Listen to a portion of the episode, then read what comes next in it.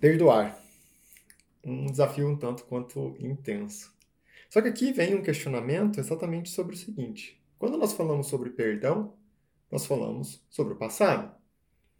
Por quê?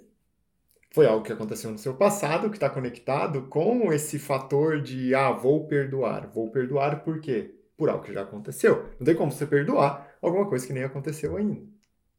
E aqui, você deve começar a se questionar no seguinte sentido: se algo aconteceu no seu passado e você carrega essa mágoa, você nega o perdão, o seu passado é o que transforma você no presente.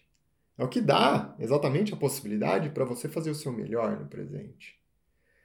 E a consequência natural é você fazer o melhor no presente, e o futuro é uma consequência do seu presente. Quanto melhor você faz no presente, melhor vai ser o seu futuro. Quando você não perdoa algo que aconteceu no seu passado, ah, não vou perdoar o meu pai, não vou perdoar minha mãe, não vou perdoar o meu irmão. Você vai deixar de fazer o seu melhor no presente e a consequência disso é ter um futuro aquém do que poderia ser.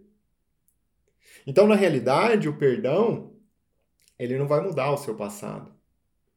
Só que ele vai oferecer uma possibilidade de um futuro muito mais próspero. Então, antes de um ato de amor profundo, o perdão é algo muito conectado à sabedoria, à sua inteligência.